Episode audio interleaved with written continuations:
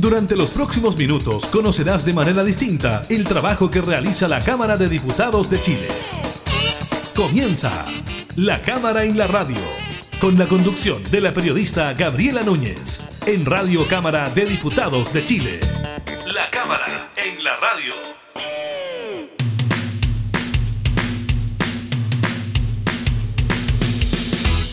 Hola, ¿qué tal? ¿Cómo están? Bienvenidas, bienvenidos a un nuevo programa de la Cámara en la radio. Los informamos sobre el quehacer legislativo y también, por supuesto, de temas de la contingencia, todo lo que ocurre con el COVID-19 y los efectos en nuestro país. Precisamente estaremos comentando los datos entregados durante esta jornada por el Ministerio de Salud. También estaremos conversando con el diputado Luis Pardo de Renovación Nacional, integrante de la Comisión de Defensa, por esta formalización que prepara la Fiscalía en contra de al menos 800 funcionarios del ejército en ejercicio y en retiro por fraude al fisco, por una investigación de presunto fraude al fisco. Así que estaremos comentando ese tema con él. Además, la determinación del Tribunal Constitucional de declarar inconstitucional el segundo retiro del 10%, ese que había sido presentado por las y los parlamentarios. Hay reacciones por parte del gobierno frente a este tema. Y además estaremos revisando el boom de compras navideñas por Internet que desafía la logística de las empresas del retail. Iniciamos entonces la cámara en la radio.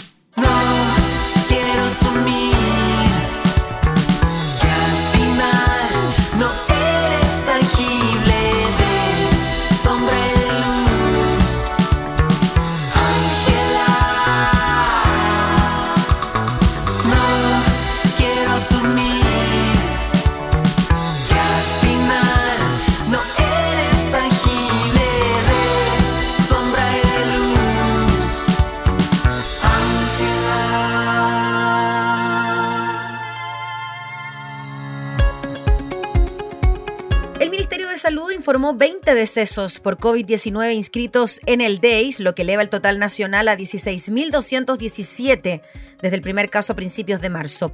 Asimismo, la cartera reportó 1.699 contagios nuevos en las últimas 24 horas. Hubo 1.086 que presentaron sintomatología, 576 fueron asintomáticos y 39 casos no fueron notificados de su PCR positivo al MinSal. El ministro Enrique París informó que de 1.699 casos nuevos, un 30% se origina por búsqueda activa de casos y un 35% de los notificados son asintomáticos. En cuanto a la región metropolitana, presenta un 19% por búsqueda activa de casos y un 31% de los casos notificados son asintomáticos. Se informó además que dos regiones disminuyen sus nuevos casos en los últimos siete días. Asimismo, el doctor París dijo que Magallanes continúa presentando una disminución importante de la tasa de incidencia por 100.000 habitantes, pero sigue siendo la más alta a nivel país. Mientras que las regiones con mayor aumento de nuevos casos confirmados en los últimos siete días son Atacama, Tarapacá, Maule y Aysén.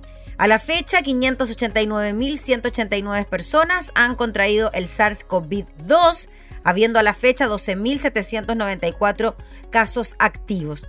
De acuerdo al reporte, los laboratorios informaron resultados de 29.905 exámenes PCR, lo que arrojó una positividad nacional diaria de un 5,68%.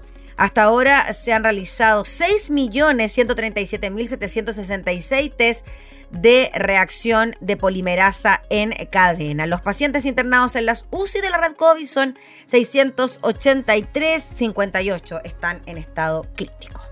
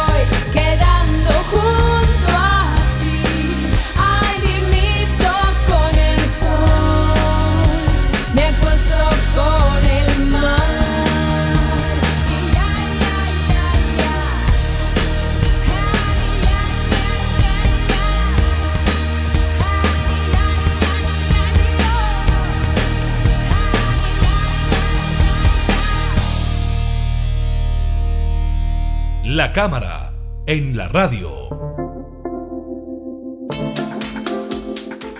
800 funcionarios en ejercicio y en retiro del ejército serán formalizados por presunto fraude al fisco, esto luego de que el Ministerio Público junto a la Policía de Investigaciones detectaran el pago de deudas privadas por un monto cercano a los 3 mil millones de pesos al interior de la institución castrense. La información fue dada a conocer por el fiscal regional del CEN, Carlos Palma, eh, quien reveló que decidió formalizar el caso tras contar con una serie de evidencias que darían cuenta de más de 500 funcionarios en retiro y 270 en ejercicio que estarían involucrados en esta investigación. Vamos a hablar de este tema con el diputado Luis Pardo, integrante de la Comisión de Defensa de la Cámara. ¿Cómo está, diputado? Muchas gracias por recibirnos. Gracias a ti, buenos días. Diputado, primero le quería preguntar si usted tenía antecedentes sobre este tema, conocía algo sobre esta indagatoria o el Ministerio Público mantuvo esto en estricto secreto. No, la verdad es que eh, lo que yo he leído eh, ya había trascendido tiempo atrás algo, algo se sabía de esto.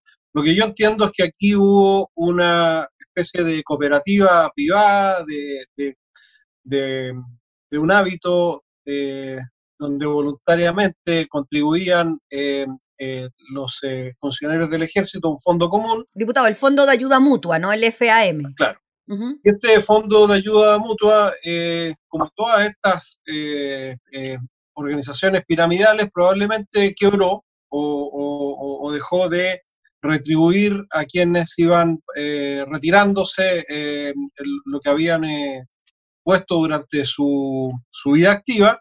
Y, aquí viene el problema, para compensar a, aquellas, aquellos funcionarios que no recibieron lo que tendrían que haber recibido, se habrían utilizado mecanismos como comisiones de servicio que no se cumplían, eh, viáticos y otro tipo de, pagos con dinero fiscal.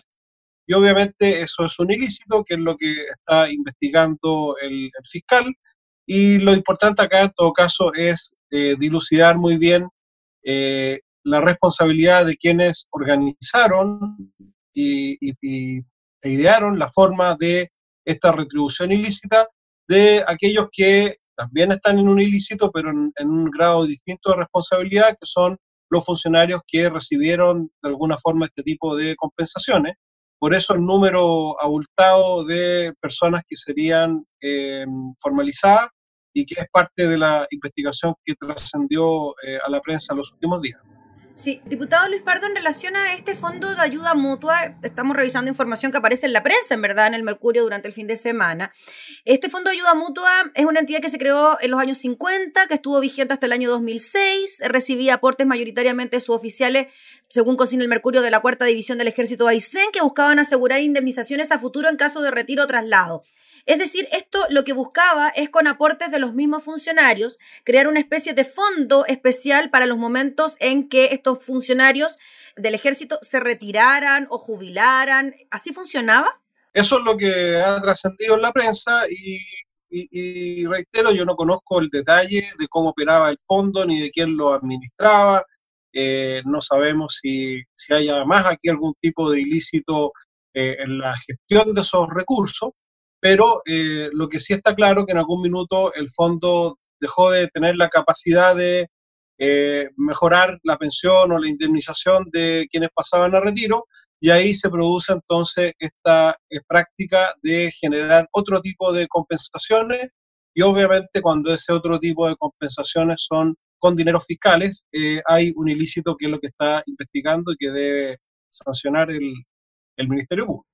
Ahora lo que llama la atención, diputado Luis Pardo, que en definitiva se terminaban haciendo estas compensaciones, indemnizaciones, fondos de retiro, eh, a través de distintos mecanismos como pago de servicios que nunca se realizaron, financiamiento de estudios, viajes. Estamos hablando aquí de una especie de boleta ideológicamente falsa, es decir, servicios que nunca se realizaron y que fueron pagados a las personas que se iban a retiro o que iban incluidos dentro de este fondo. Esa es la parte que a mí no me cuadra. No, yo creo que el ilícito consiste justamente en que eh, con recursos fiscales que tenían otro destino, se eh, comenzó a compensar a aquellos que eh, no habían o habían perdido de alguna manera los ahorros, digámoslo así, que habían aportado a este fondo de ayuda mutua. Y ese es el ilícito, el uso de dineros fiscales para compensar una pérdida, que habrá que investigar también en qué se origina, que tiene que ver con eh, los recursos eh, particulares que ellos habían ahorrado. Diputado, independiente de lo que pueda ocurrir con la investigación, con la formalización, con lo que pueda ocurrir, ¿qué le parece a usted que el ejército, las Fuerzas Armadas en general, se vean entrometidas en este tipo de situaciones que tienen que ver con platas y con fraude al fisco, que en definitiva termina siendo plata de todos los chilenos? Bueno, es, grave y, y, por lo mismo que tal como ha ocurrido con todo este tipo de falcos, lo que corresponde es una investigación acuciosa que termine estableciendo claramente las responsabilidades, porque aquí hay distintos niveles de responsabilidades y, de todas estas cosas, como en todas las organizaciones, hay que extraerlas Sí, diputado, bueno, le preguntaba yo por el foco del delito, ¿no? Usted nos explicaba muy bien que tiene que ver con el uso de dineros fiscales para compensar, ¿no? Estos retiros de algún momento de, de, los funcionarios. Son 800 personas que estarían involucradas. Ahí estamos hablando de distintos tipos de responsabilidades, por lo tanto también de delitos distintos o posibles delitos distintos y posibles sanciones distintas también, nos imaginamos.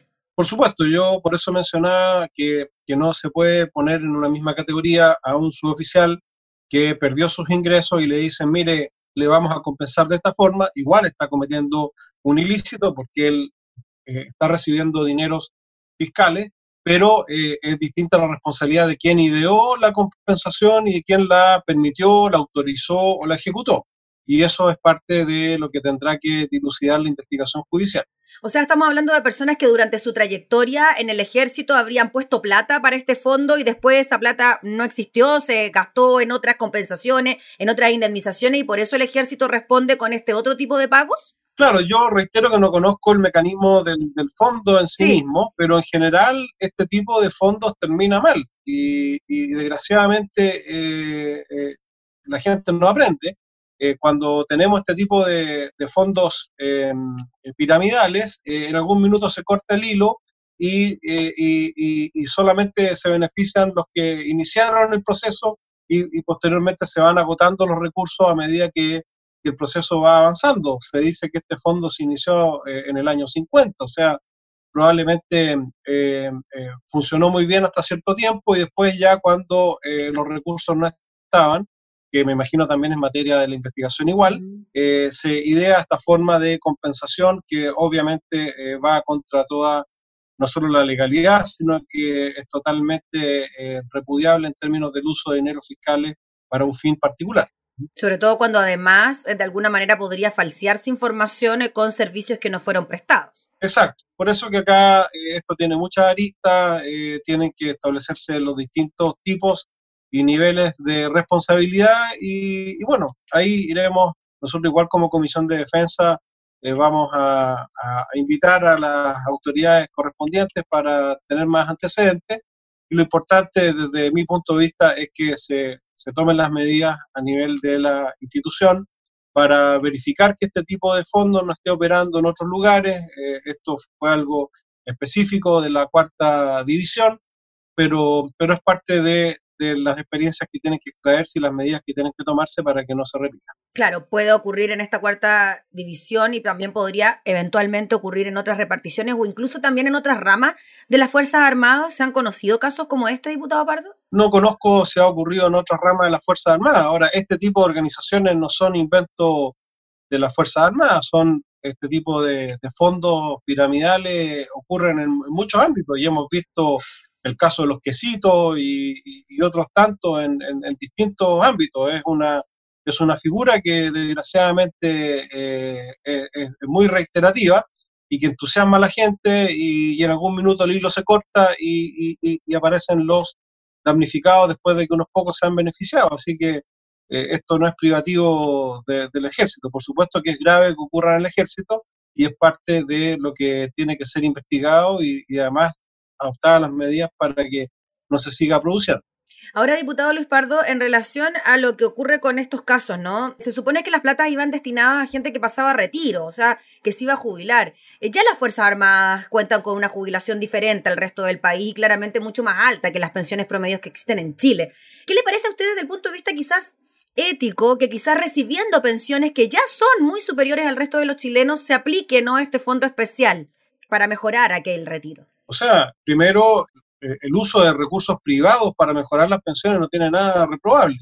Si el tema aquí es que se, se recurrió en una segunda instancia a fondos fiscales para compensar el fracaso de alguna manera de este mecanismo de ahorro privado. Pero tampoco hay que pensar que las pensiones de las Fuerzas Armadas son pensiones exorbitantes. Yo veo en mi distrito muchos jubilados de las Fuerzas Armadas que tienen pensiones bastante modestas. Hay que pensar que, las pensiones de las Fuerzas Armadas son muy elevadas, probablemente comparadas con el promedio, cuando uno compara eh, personal que pasa a retiro con más de 30 años de servicio pero hay muchos que pasan a retiro a los 15, a los 20 y que tienen pensiones bastante más bajas y, es perfectamente legítimo que quieran mejorarlas. El punto acá, eh, ilegal y, y, además totalmente, reitero, repudiable, es que se haya recurrido al mecanismo de compensar el fracaso de esa iniciativa privada con fondos fiscales. Diputado, para ir cerrando, ¿qué le parece que en los últimos años, tanto las policías como ramas del ejército, estoy pensando en el milico gay, en el Paco gay, ahora este tema, empañen quizás la labor eh, del ejército y que tenga que ver con la crisis de confianza y de credibilidad por la que están atravesando ciertas instituciones del país? Bueno, desde luego que es eh, sumamente eh, grave que este tipo de situaciones ocurran en instituciones donde hay estándares éticos y una formación que es más rigurosa eh, que, el, que, el, promedio eh, justamente para estas materias, pero también nos está señalando eh, la realidad humana, la corrupción, de la misma forma que no tiene color político, tampoco distingue cuando acontece en instituciones como las Fuerzas Armadas y por eso que es importante, como se ha hecho de hecho, mejorar los sistemas de control. Hoy día situaciones como el Milico Gate y otras derivaron en modificaciones importantes a la legislación vigente y en materia de control, por ejemplo, de, del financiamiento de las Fuerzas Armadas a través de la Contraloría General de la República, el mejoramiento de las propias auditorías internas de las instituciones y, y por lo tanto es parte de, de, lo que estamos viendo por lo más a nivel nacional. Lo que pasa es que hace mucho más noticia un escándalo en las Fuerzas Armadas, pero podríamos, ya hay una larga lista también de escándalos similares en distintos organismos del Estado. Y aquí lo importante es no quedarnos solo con eh, la denuncia del escándalo, sino que con adoptar las medidas para que este tipo de situaciones se vayan haciendo cada día menos frecuentes y para que podamos cautelar de la forma más rigurosa posible eh, el uso de los recursos fiscales. Diputado Pardo, para ya enero estarían quizás citadas las autoridades pertinentes, me imagino, del Ejército, Ministerio de Defensa, para analizar este tema en la comisión. Entiendo que, que sí, porque la semana que viene eh, va a ser distrital eh, y por lo tanto lo más probable es que la primera semana de enero tengamos la, la sesión de la comisión en que podamos conocer de primera fuente este caso. Muy bien, pues diputado Luis Pardo, le agradecemos enormemente por el contacto para hablar de, de, este tema. Que esté muy bien, que tenga buena jornada. Igualmente, muchas gracias por este contacto. Gracias. Chao, chao. Gracias. Era el diputado Luis Pardo hablando entonces sobre esta inminente formalización de al menos 800 funcionarios en retiro y el ejército por presunto fraude al fisco.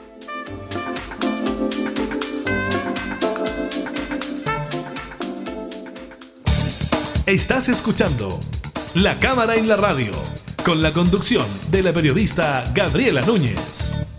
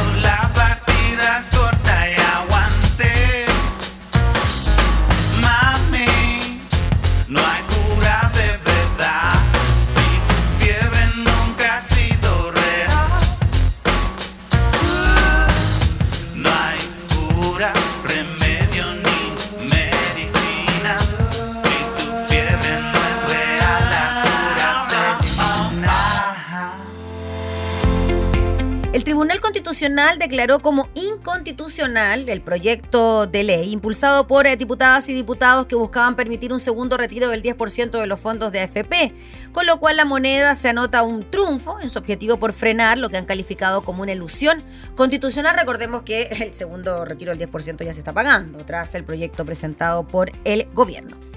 ¿Qué fue lo que dijeron desde la moneda a través de un comunicado? El gobierno valora la decisión del TC, que sienta un importante precedente y significa un sólido resguardo de la vigencia de nuestra institucionalidad y Estado de Derecho. Desde el Ejecutivo han insistido en que si bien la iniciativa de los parlamentarios perseguía el mismo objetivo, que el presentado por el gobierno, se trataba de un problema de forma. Es más, la idea inicial de recurrir al TC era evitar que se siga usando este mecanismo para sacar adelante otras medidas que también están fuera de las atribuciones de las y los parlamentarios. Esto dado que en Palacios hablaba hace un tiempo de cerca de 11 mociones parlamentarias ingresadas bajo el mismo modus operandi, es decir, proyectos de ley que modifican la constitución por la vía de disposiciones transitorias y que buscan ser frenados por la moneda. Quien habló sobre este tema fue el vocero de gobierno, Jaime Bielolio, quien afirmó, tras el fallo del Tribunal Constitucional, que queda clarísimo que no pueden seguir haciendo proyectos que van en contra de las reglas. A su juicio, este es un fallo que es relevante porque marca un precedente. Si bien dijo, nosotros tenemos un sistema jurídico que se basa en precedentes, una vez que se fija una posición por parte del TC, si va a ser relevante para los casos que vengan similares en el futuro. El ministro Belolio recordó que aquí había una trampa constitucional para pretender hacer una constitución paralela a través de transitorios. Eso es relevante para otros proyectos que han sido como esa. Hay casi 11 que nosotros hemos identificado que son bastante similares y por supuesto que esto marca un importante precedente porque le dicen al Congreso y particularmente a la Cámara de Diputadas y Diputados que no se puede hacer una trampa inconstitucional. Aquí queda clarísimo, dijo el ministro, que no pueden seguir haciendo proyectos que van en contra de las reglas, porque no es parte de la esencia de la democracia seguir haciendo una trampa constitucional.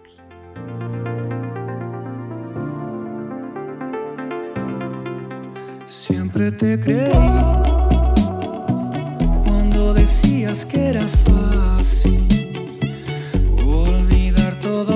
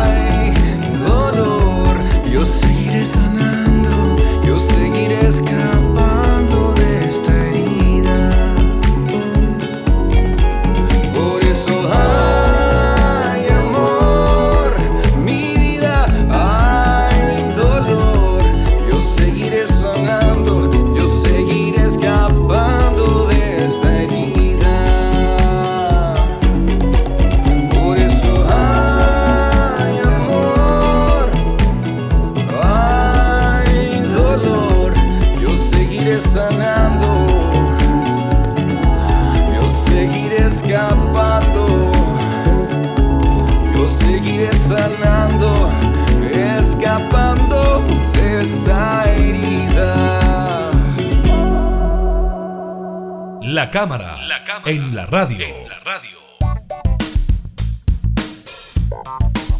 Cuando resta prácticamente nada para la Navidad, como de costumbre el grueso de las compras se concentra en estos días.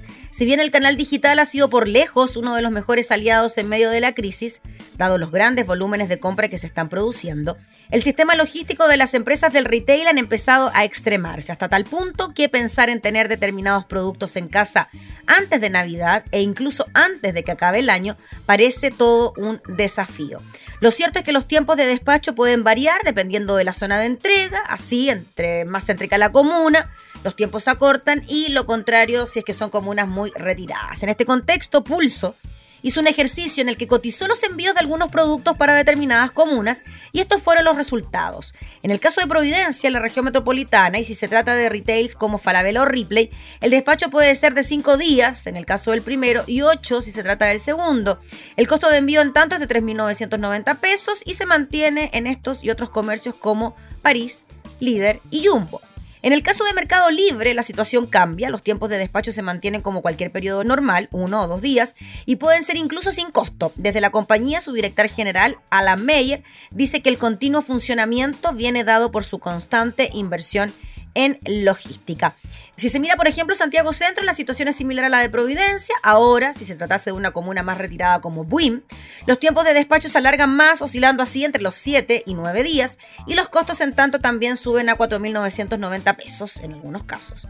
Ahora, esto es asumiendo que se trata de productos pequeños y de fácil traslado, como vestuario, calzado, electrónica. Pero si en cambio el producto es un colchón o una nevera, las fechas de envío disponibles pueden ser incluso para febrero del próximo año. El desafío logístico no solo se presenta para los grandes retails, en el caso de Corner Shop, se han tenido que reprogramar algunos pedidos y se ha aplicado un cobro extra de 3 mil pesos por la mayor demanda. Además, piden a los clientes que compren solo lo necesario.